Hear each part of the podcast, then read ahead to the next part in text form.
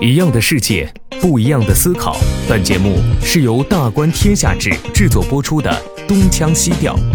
在这里，北京大学历史学系博士何必将和来自不同领域的嘉宾学者聊聊他们关心的世界和生活。呃，这个人口大爆炸导致呃一个非常严重的问题，内卷。所以一旦内卷的话，就会带来一个问题，你没有办法内生性的出现技术革命，因为任何技术都是要节省劳动力的。但是为什么人们靠想象一个想象共同体就能把人给凝聚起来？读了涂尔干的书，才让我把这个逻辑搞清楚了。实际上，我们观察人类社会、观察历史的时候，你既要看到什么在变，同时又要看到什么没变。你只有看到没有在变的东西，你才能真的去理解那些变的东西。大家好，欢迎收听由大观天下志制作播出的播客《东腔西调》，我是何必。今天呢，我们大观天下志与施山老师一同聊一聊学者的私房阅读。那刚才您讲了这个人相学、立相国和利维坦，也推荐了这个西方史纲和罗马史纲，实际上是一个人类共性的角度，尝试去阅读西方能够给自己的影响。那毕竟您的这本书还是主述的是中国历史，对，那您的阅读的刚才讲到这个中国亚洲。中国的亚洲内陆边疆，这是一部讲边疆史的；还有这个《隋唐制度渊源考》，这是讲中古制度史的啊。可以说是两边的各自都非常有重要的代表性的历史著作。这两本著作的阅读，对于你来去提出一个不同于以往的中国历史的解读，有着怎样的影响？呃，中国的亚洲内陆边疆，我倒不是把它当成一个边疆史的书来读，当然它里面是呃有大量的边疆史的东西了，主要的内容是叙述这些东西。对。但是对我来说，更大的一个价值是一个方法论的意义上，嗯，让我意识到我该怎么去理解边疆。过去我就是把它当做中国的一个边缘地带，边缘地带你就觉得不重要嘛。但是《中国的亚洲内陆边疆》这本书，你读完之后才意识到，那根本不是什么边缘地带，相反，那是中国之所以能够成型为中国一些至关重要的构成性的要素、构成性的支柱。你脱离开对那些构成性支柱的理解，你根本是理解不了。不仅理解不了中国，你甚至对于中原的理解都是残缺的。因为中原实际上是在跟边疆互动的过程当中，相当程度上，边疆构成了中原能否生存的第一约束条件。那么，如果中原这边的内部的一系列的政治、文化、经济、军事等等，它一系列的制度安排，如果不能回应那个第一约束条件的话，实际上它就是中原一定会死掉的。那反过来，他是在怎么回应那些条件？他的一系列的这个制度安排，你只有从边疆的视角下，你才能够理解他为什么会那么走。所以在这个意义上，《中国在亚洲内陆边疆》这个书，当然这个书是给我提供一个最初的着眼点、最初的入手点，就是让我知道边疆该怎么去理解它、解读它。接下来我就是顺着这个思路，我读了更多的关于边疆学的东西了。然后《隋唐制度》这本书。陈寅恪先生他也是给我提示几点，就是第一，历史它是活生生的人，它是在具体的人的博弈当中展开的，而只要你从人的角度来研究的话，你脱不开对人性的理解。实际上，甭管是陈寅恪先生的书，还是陈寅恪先生的高徒田余庆先生，我读他们的书都是从里面读到，在有限的资料当中，基于对于人性的那种极其深刻又细腻的把握。怎么样的在极其有限的资料里面，能够构建起完整的历史图解，啊，这种史实真的是让我叹为观止。在这个意义上，给了我一个很重要的榜样。然后再以及就是唐宋变革，那就不仅不是在这本书里了。一方面，陈寅恪先生自己他也讨论过相关的东西，然后再以及日本的京都学派，人受陈先生的影响也很多，他们更加强调这个唐宋变革论。唐宋变革，呃，是中国历史上。中国社会的一个重要的结构性的变化，在唐宋变革之前，也是说从汉到唐之间，中国咱说中原吧，中原的社会结构是一种啊豪族制的社会结构。那么豪族制的社会结构之下，君主跟社会上的那些豪族之间，多多少少有点类似于合伙人关系。当然了，这实际上还是董事长啊，但是这下面都是经理人，但是经理人非常之强悍，于是这董事长是没有办法一言堂的，说了不算。所以我说多多少少有点类似于合伙人的关系，只要是合伙人关系，那么董事长是没有办法自己说了算的，他必须得大伙商量着来。可是到了呃宋朝往后一直到清朝，那么中原的社会结构，呃当中豪族没有了，变成一个平民化的社会了。只要变成平民社会之后，那么君主跟社会跟他大臣相互之间，不再是那种准合伙人关系了，全都变成职业经理人关系。那么对于商业经营有了解的朋友，一定就知道，合伙人制跟这种职业经理人制，它在你的公司治理结构上会有什么样的巨大的变化，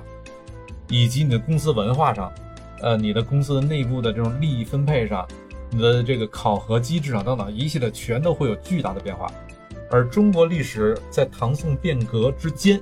从中原的角度来看，巨大的转折点，而这个转折点同样它也反馈在边疆上，就是因为中原内部的一系列变化，导致它面对草原的时候，它的政策会发生一系列的呃结构性的演化，这些结构性的演化又会引发草原内部的一系列的变化，就是这些都是我们用来理解、用来解读中国历史的时候非常重要的呃切入点。后来有一次那个组织讨论会。就是出版社组织讨论会，讨论我这本书。当时姚大力先生非常得感谢姚大力先生，就是老先生愿意出来呃为我站台，跟着一块参与讨论这个书。然后姚先生他就提出对我这书的一个批评，说你是从超越于中原的视角来解读中国历史，但是你对历史时间的分期仍然是以中原的社会结构的变化来做的分期，那你并没有超越啊。所以我只好那个以一种比较勉强的方式，我来回应我说，之所以只能用这分期，就在于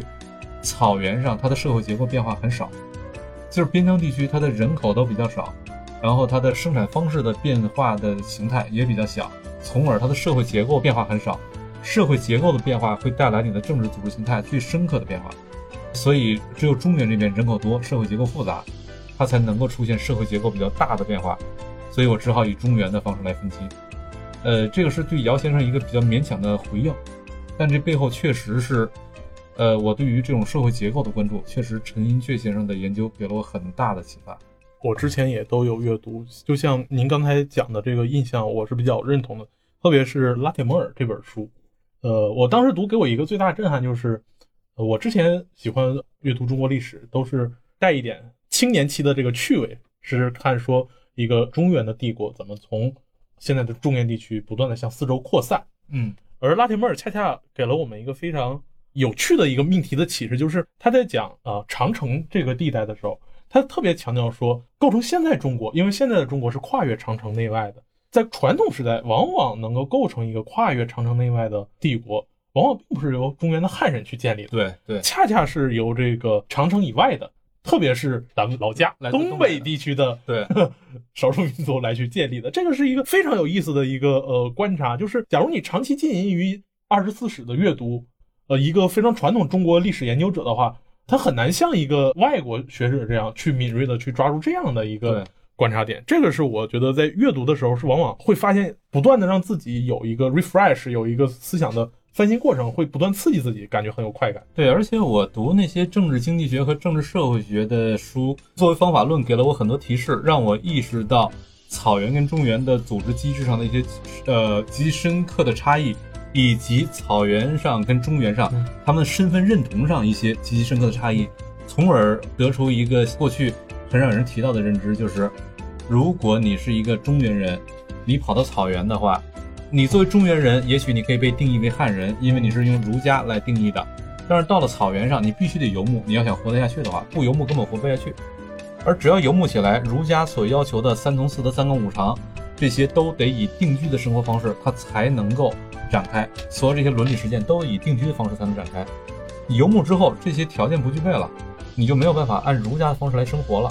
那么依照古代的定义，你就不再是汉人了。所以不是说中原过不了长城，而是他能过长城，但过长城他就不再是汉人，这是过去很少有人注意到的一个问题。所以你会在这里面一直强调说，呃，作为一个整体的中国历史，它一定是草原和中原，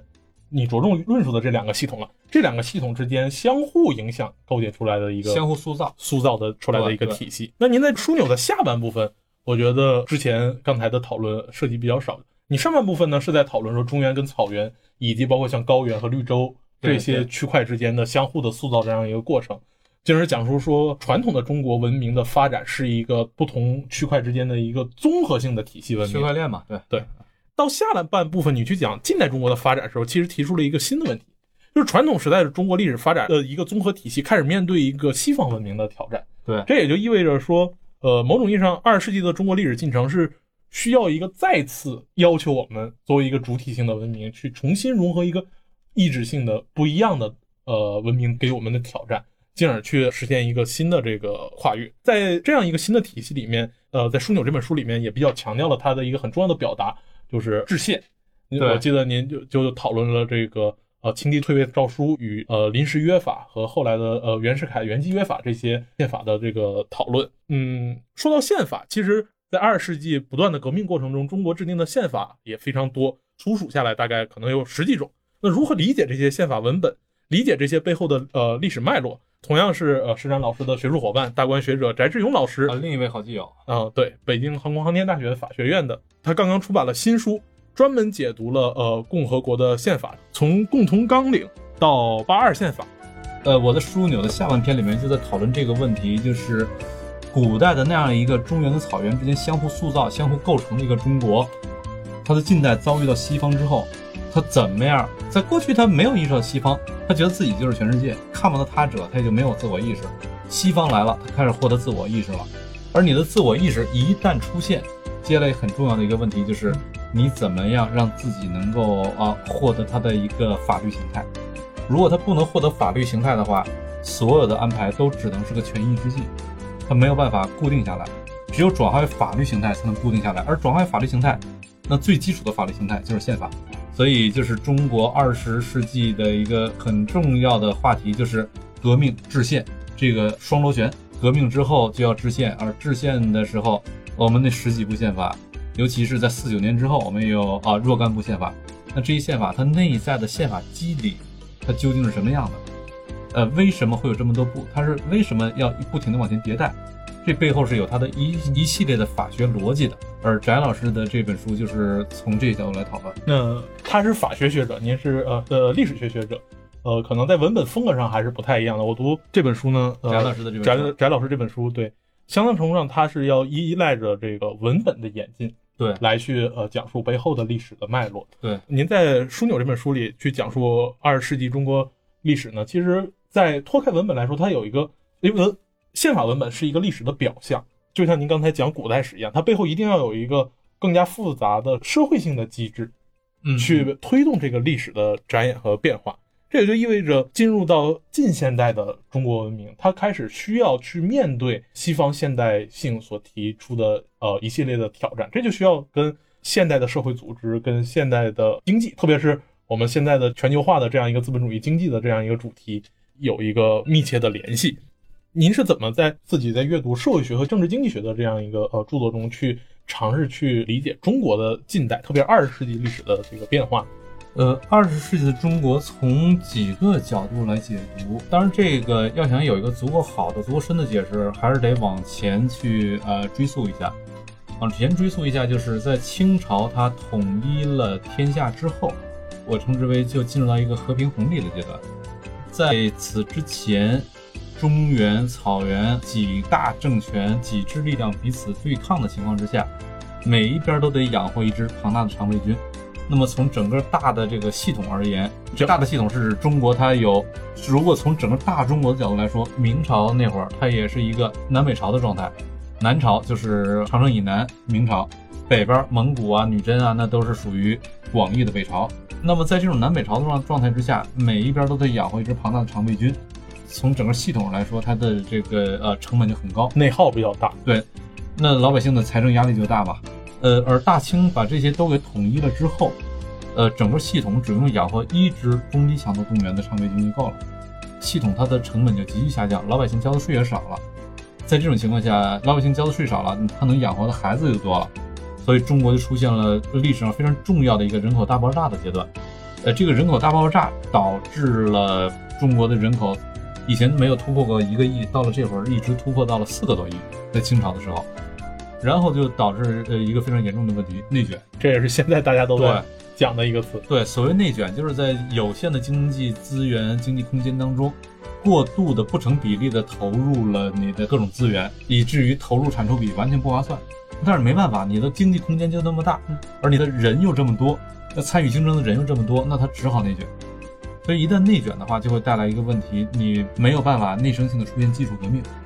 因为任何技术都是要节省劳动力的。只要一个技术出现，它一定是替代人工的嘛，才能提高效率吧。任何这种技术都是节省劳动力的，但我这最不缺的就是劳动力啊。所以你什么技术革命对我来说没有意义，没有价值啊。在这种情况下，就是这种技术革命出现不了的话，你这就没有办法内生性的出现工业革命，而不能出现工业革命，你的过剩人口就消化不掉。这是呃非常严峻的问题，必须得回应的问题。而这个问题带来的一个结果是什么呢？仅仅靠中国自己，嗯，它是没有办法内生性的解决这些问题的。既然你靠内部出不来这个技术跃迁、工业革命，那你就只能从外部来引入新技术，这就是西方。所以西方的到来，从一个角度来说，它给中国带来很多屈辱；但从另一个角度来说，它给中国带来了某种突破的可能性，往前突破的可能性。就是你只有新技术才能让你突破内卷的怪圈嘛。而且一旦突破了之后，还有另外一个可能性，就是这种过剩人口在作为封闭经济体的情况之下，它一定会内卷，因为经济空间有限，人又太多。但一旦加入了开放的世界经济体系，那么它不仅不会内卷，它还会成为你的一个竞争优势。因为到了这会儿，你就是在全球的范围内来获得你比较优势了。你人最多，你的劳动力是全球最便宜的，谁都便宜不过你，于是它就会成为你的竞争优势。只不过这个竞争优势要想能够释放得出来，它又得以这个国家能够政治上自我整合为前提，否则的话，你光靠这个加入世界市场，有可能你口岸地区被外部市场所拉动，呃，发展的非常之好，但是内陆地区它无法被拉动，它就跟口岸地区严重的撕裂，这种撕裂会导致你这个国家出现严重的社会动荡，最终内战把你的成果一把清零。对，所以。看近代中国，既有像呃内陆地区非常落后的农村，也有这个远东第一大都市上海这样现代化的城市。对呀，对呀，所以在这种情况下，你又得能够政治上完成自我整合，呃，以政治的力量让整个国家作为一个整体加入到全球秩序当中，然后你的这种优势才有机会释放得出来。可政治上自我整合要怎么实现？它就得靠新的办法，新的办法又是从西方传过来的，就是革命。所以紧跟着的问题就是，革命又需要一系列的这种具体的技术逻辑，你的新的组织技术、新的关键技术、新的这种军事技术等等一系列的技术性的呃东西做支撑，以及革命它又需要获得自己一个稳定的法律形态，又需要这个宪法逻辑，就所有一系列东西都在这里面，我们会看到它的一个展演的过程。但是下半部分的时候有一个非常深刻的体会，就是呃，您刚才说了，在近代以一个整体性的。组织体系参与到这个全球经济过程中，这样一个历史的要求，呃，中国在实现政治整合的时候，呃，是革命，革命会有诸多的要素，但是在这里面，我认为或者说我的一个感觉就是，组织要素是在各个要素里面处于一个相对核心的地位。这既是您在下半本书里面着重论述的，也是我在呃阅读这个近代史的时候一个很重要的感受，是因为我们一说革命，可能往往会想到它的暴力的过程。啊，需要战争，啊，需要一群人去反对另一群人，嗯嗯。但是，呃，中国近代的革命反而还有一个更重要的表现，就是革命性的政党，嗯嗯。就是无论像早期的兴中会、同盟会，到后来通过学习苏联改组的国民党，以及中国共产党，嗯，就是以一种革命政党去领导整个这个革命的这个进程，在世界各个大革命中，无论是像英国革命。像美国革命还是法国革命，都缺少这样一个状态。俄国革命要，呃，对，因为俄国革命就是呃，共产革命是从俄国传入到中国里的嘛，所以这两个革命之间会有一个非常类似的呃一个组织性的。但是回到中国历史来说的话，相对于之前，您在研究传统时期的历史的时候，会经常说有所谓的武装政治集团，嗯啊，像陈寅恪先生讲的，呃，所谓的关陇集团，往往会有这种集团。但是革命性的政党。跟这种传统的政治集团有着一个非常本质性的区别，就是它有着相当严密的这种组织，形成一个组织能够去动员、吸引人去进来，它肯定会有一些非常独特的机制或者是技术在里面。在研究这一段历史的时候，您感觉您读到的，无论是支配社会学还是宗教生活基本形式，您对这个组织性的要素的理解有没有哪些启发性的？呃，宗教生活的基本形式给我一个很大的启发性，就是前几年特别火的一本书《人类简史》，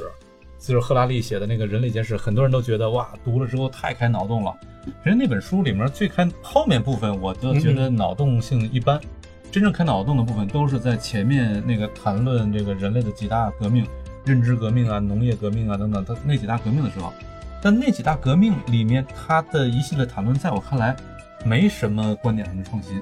实际上，他所谈的是什么呢？只不过是对涂尔干那本《中国生活基本形式》里面一系列的理论观念做了一个科普化的转述而已。真正的理论创新、观念创新都在涂尔干那儿都完成了。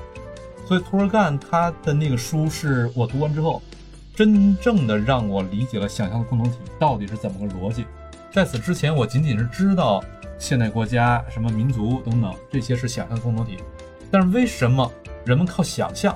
一个想象共同体就能把人给凝聚起来？人们为什么会信他？但是读了涂尔干的书，才让我把这个逻辑搞清楚了。然后反过来，就现代革命、现代政党而言。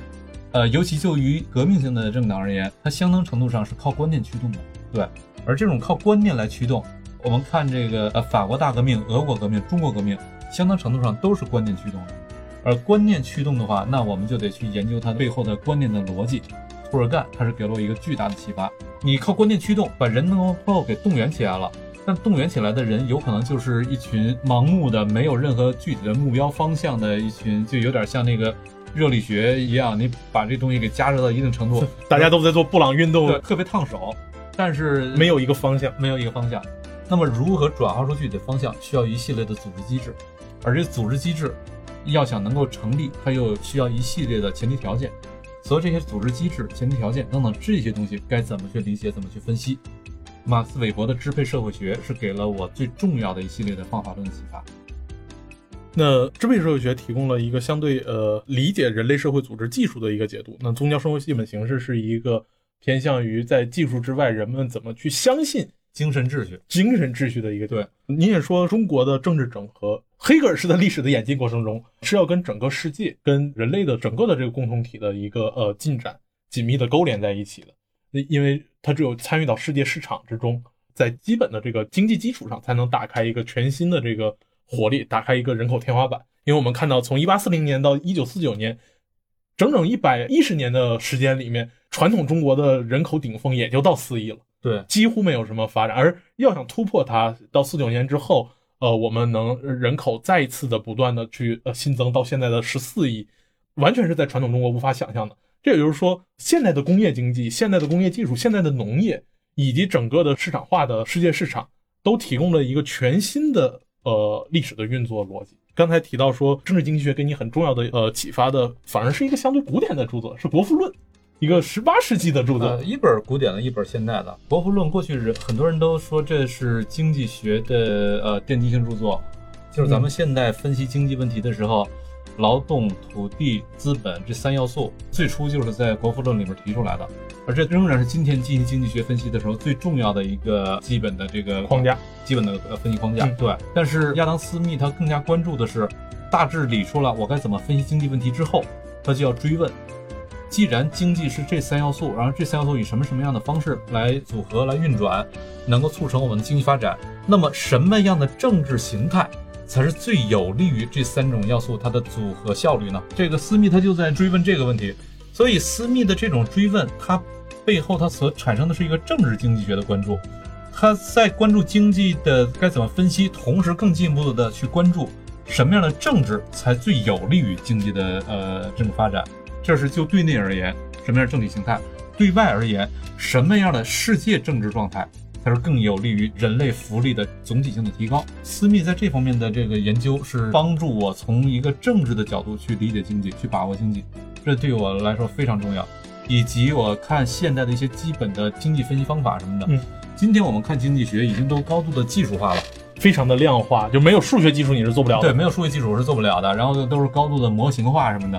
但是模型量化。它都有个前提，就是你得有大量的经济指标嘛，你才能把它量化，才能模型化嘛。而经济指标就是一系列的具体数据，但数据本身是不能够自动的提供出意义的。这数据的意义究竟是什么，取决于你整体的理论解释框架。如果这个解释框架变了，同样的数据它的意义就完全不同。所以就是我们去看这些量化的经济呃分析的时候，我们首先要真的去理解它的这些分析，首先得去追问一下，它是在用什么框架，什么样的意义框架，什么样的解释框架。而这解释框架，我们又要又要追问，它为什么采用这样的解释框架？这个解释框架它的适用性边界又在哪？你一层一层的往前追问的话，最后你会发现，要想把这一切都能够把握住，你不得不一直追问到私密那儿。到了私密那儿，你才能够真的知道经济学是怎么思考问题，怎么关注问题，然后把那个搞清楚了。接下来，你对现代经济学，虽然那些量化的东西我还是搞不懂，但是我已经能够说清楚他们说不出来的问题，就是它这个量化它的适用边界在哪？为什么今天的量化模型如此之多，但很多经济问题就是解释不了？而我作为一个经济学的外行，反倒我对于一些经济问题的分析、判断、预测，就像我在啊《破茧》这本书以及《溢出》这本书里面，我对于一些经济问题的分析、判断、预测，哎，似乎更加靠谱。呃，我是一个完全没有受过这种量化数学模型训练的人啊，但为什么我的分析更加靠谱？因为我受过政治经济学的训练，我反过来就能够知道这种量化模型它的适用边界在哪儿。那么一旦你超出适用边界了之后，你的数据模型，你这些东西搞得再多，它只能让你离现实更远，没有意义。那么刚才您也讲了，呃，国富论在政治经济学角度对于你的这个启发。那么无论是社会学所理解的这个组织技术，还是政治经济学给您提供的这种经济学的这种方面的领域呢，那都是人类在社会组织或者社会运转层面的这种技术上的这种展演。人类历史上除了您刚才讲的一系列的社会性的技术以外，物质技术也同样起到了非常重要的作用。那么，大观学者同样也是老师的好基友，张笑宇老师呢，刚刚也写作了新书《技术与文明》。张老师尝试以技术的视角，以技术作为一个主体视角，去理解人类历史的发展，讨论那些改变人类历史进程的最关键的技术。这实际上是是张笑宇老师他在规划的文明三部曲中的第一步。后续还有两部，第一部技术与文明，第二部商业与文明，第三部战争与文明。他通过这个文明三部曲来给我们提供出一个完全不一样的视角，就是人类到底是怎么走到今天的。那么技术、商业、战争这三种不同的视角，读到后来你会发现，实际上全都是彼此贯穿着的，甚至你会发现人类的各个领域全都是彼此贯穿着的。这就有点类似于这个量子力学里面说的波粒二象性，光的波粒二象性。对，波粒二象性它指的就是那种那个微观微观粒子，它都有波粒二象性的，它既是粒子又是波，它究竟是什么说不清楚。那么它对你呈现为什么，只取决于你怎么去观测它。你以波的方式去观测它，它就呈现为波；以粒子的方式去观测它，它就呈现为粒子。至于它究竟是什么，那不知道。那么同样，技术与文明、商业与文明、战争与文明。甚至我们还可以呃往更多的东西往上加，我们所谈到的政治与文明、历史与文明、宗教与文明，包括你可以谈出很多东西。那究竟人类文明怎么来的？怎么理解？本质上你很难给出一个本质性的回答。但是我们可以说，你无论谈论什么与文明，那都是像你是在用波的形式方式来观察它，还是用粒子的方式在观察它。你以什么方式观察它，你就会得到一个什么样的结果。而所有这些都是对人类本身的一个，就是我说所有这些观察方式啊，都是对人类本身的一个观察角度而已。所有这些角度加在一块儿，你可能仍然找不到那个本质，但是你对于它的理解会比以前深刻的很多。刚才施老师聊了这么多的呃阅读，这么多本书对于您写作枢纽的影响，而且您刚才讲的这九本书，某种意义上都算是经典，对大部头的经典。那这是让我想起来，呃，六七年前微信刚刚兴起的时候，一个非常有趣的讨论，叫不必读经典啊。那当时讨论的核心要点就是说，有人认为经典著作要么是在专业的学术领域已经落伍，比如您说的像《国富论》，这是经济学的奠基之作，但它不是现在的经济学前沿。那么另一种呢，就是对于非学术专业的普通人来说，可能去啃这些东西也没有太多的必要。那后来您也写了像《一出破茧》这样相对来说比较通俗的阅读的这个著作。那您在世界读书日这样一个特殊的时节，那今天我们的主题也是要讲阅见世界。我们去呃，希望每个人都能在日常里面去做些阅读的话，那您是怎么看经典阅读跟通俗阅读的一个关系或者是呃差别的？首先，我说不必读经典这说法太偏激了。这可能是对于人们过分强调经典它的某种反弹吧，呃，但是反弹一下，反弹一下就好了，不要那个真的拿这东西太当真了。咱就以刚才你举那《国富论》为例哈，那是一个经济学的奠基之作，但它不是今天的前沿。但问题是什么叫前沿呢？前沿研究的是什么呢？我仅就经济学来说，什么叫前沿呢？所谓前沿，其中有一部分是理性选择学派呀什么的，当时算前沿，现在也不算前沿了。就类似的这种，它是在以某种方式帮我们更好的去找到一个更具体的切面、更具体的切入点，帮助我们更好去理解一些现象。这是前沿的一种。另外的前沿的一种，那就是在一个具体的时代、具体的处境当中，我们发现有着一些什么样的具体的问题解决不了，那么我们需要把这个问题解了。那么这个解的过程当中，你给出的一些答案，这也算是当时的一个前沿。但这种前沿它就有很强的时效性，等到这个时代过去了，这些具体的处境过去了，这前沿就没有意义了。就像您说的，很多问题它是有边界的，也是有前提的。对时代在变迁，它的边界和前提可能就会变掉。对对，但是我们思考问题依然需要一些最基本的最基本需要范式或者框架。需要一些最基本的范式和框架，因为就是实际上我们观察人类社会、观察历史的时候，你既要看到什么在变，同时又要看到什么没变。你只有看到没有在变的东西，你才能真的去理解那些变的东西。因为你去观察变的时候，你是需要有参照系的，没有参照系的话，你没有办法来判断它变还是没变。就像你在太空里面，咱开个脑洞哈，你在太空里面，你以这个呃哪怕三分之一的光速，以这么高的速度，你在太空里坐着一飞船在航行，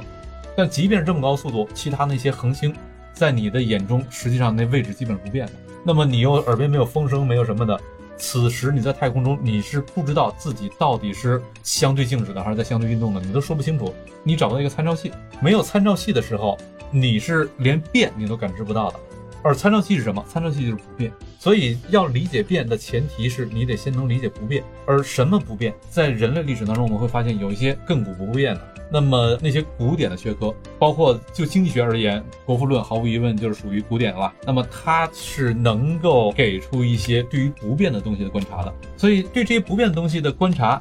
在一个具体的时代，你去关注那些前沿的时候，那些都是在关注变的东西，当然很有趣了，也很有用，可以帮助我们把握当下。今天的当下已经如此之易变了，它有可能今天你还觉得新鲜的，明儿就成过去了。那么在如此之变动不居的时代，你要想能够获得内心的某种安顿，你还是需要去找到一些不变的东西，那是底层的参照系。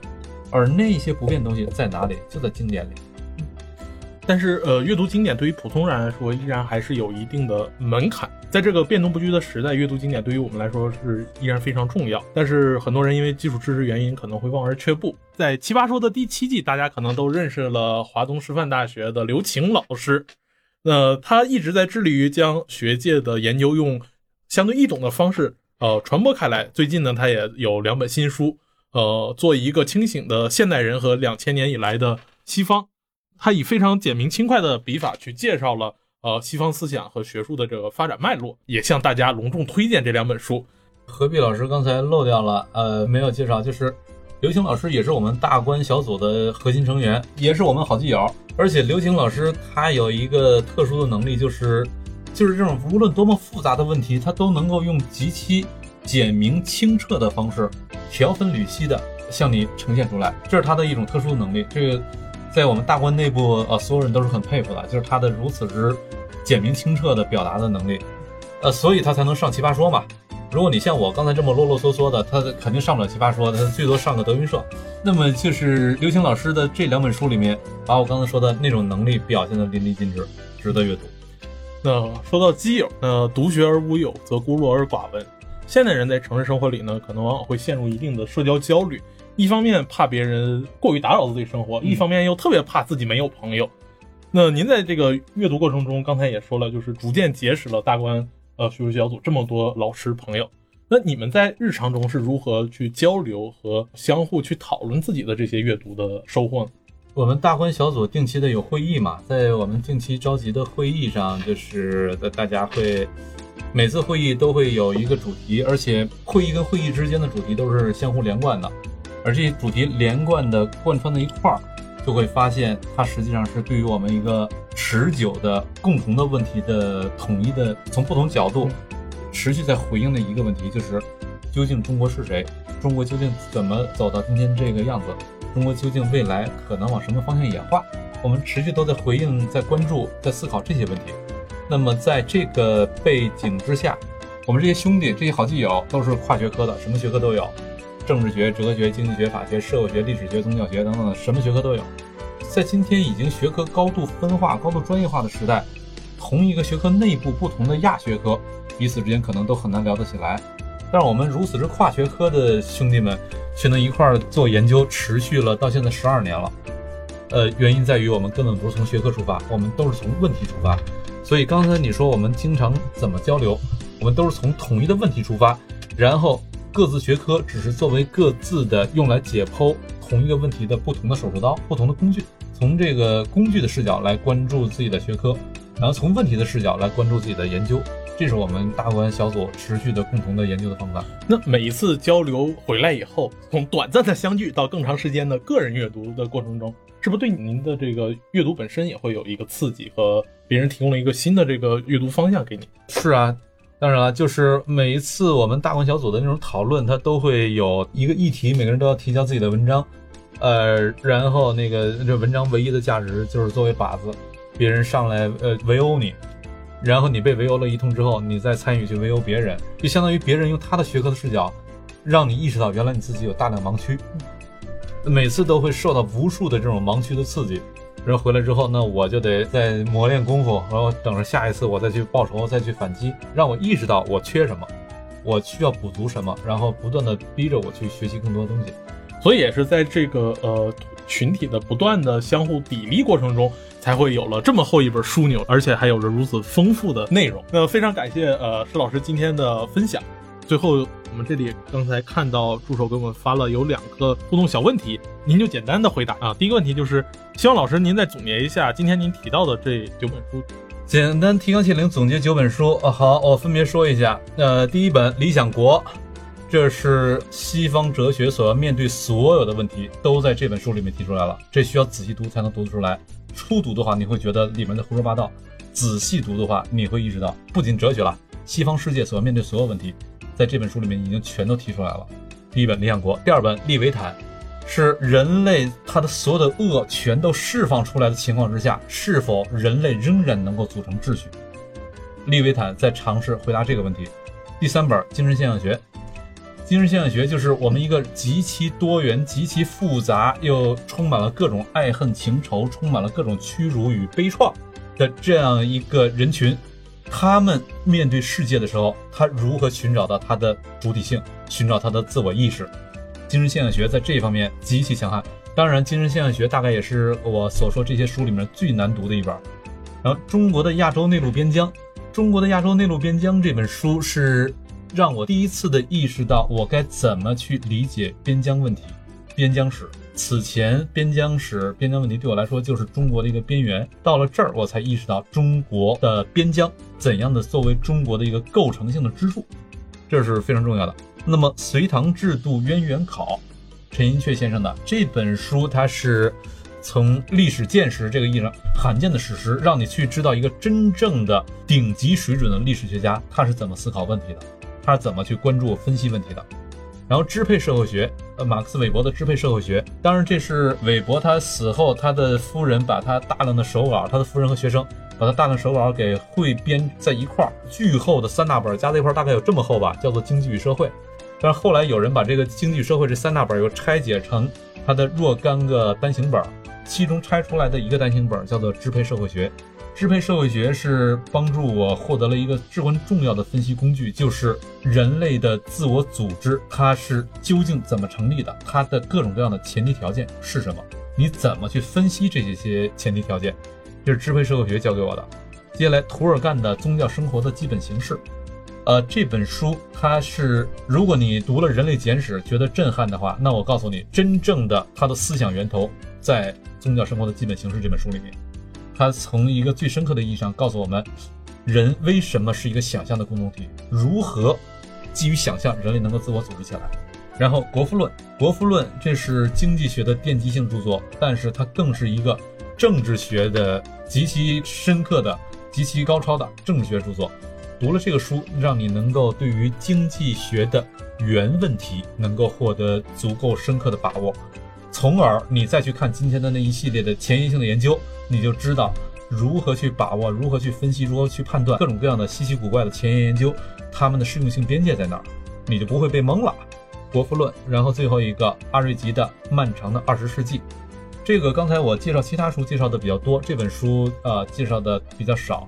阿瑞吉是呃现在还活着呢，他是一个西方当代非常重要的西方马克思主义者。但马克思主义者他跟这个一般的我们通常所见的那种自由主义者相比，有一个特征在于，他思考问题的时候视野格局巨大超凡，这是马克思他的一个基本特征啊。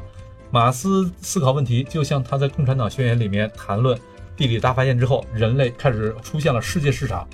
有了世界市场之后，没有任何一个国家能够独立于世界市场之外，那么就意味着任何一个国家的问题，你都不能脱离开一个全球秩序大背景来分析这个国家的具体问题了。要想对于全球秩序大背景，这个东西该怎么分析？你如果有了这样的一个分析格局、分析视野的话，你再去看一个具体的国家、具体的问题，此时你对它分析，你的穿透力就是完全不一样的。阿瑞吉在这方面是一个非常好的样板，就是《漫长的二十世纪》这本书，书名叫《漫长的二十世纪》，实际上他是在写从十五世纪开始，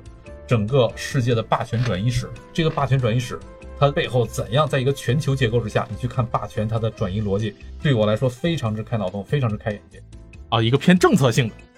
呃，这是个忧国忧民的呃观众。诗人老师，我是一个对中国历史比较深入的读者，向您请教一下。他认为说，今天中国日益增长的世界影响力得益于庞大的人口基数，但是我们现在面临着非常啊剧烈的出生率下降的问题。这位观众就表示非常忧虑，说我们该怎么办？您对于中国的这个人口问题怎么看？首先，您认不认为说我们现在日益增长的世界影响力？是得益于我们庞大的人口，这是个前提，这是绕不开的。嗯，对。那么，呃，接下来这个问题就来了，就是的确，我们现在看到说出生率在下降，新的出生人口也在下降。有一天，真的当我们需要面对说一个青年人要面对两个老人来去养，那随着人口的这个长寿化，可能这两个老人上面还会有啊四个甚至是八个老老人。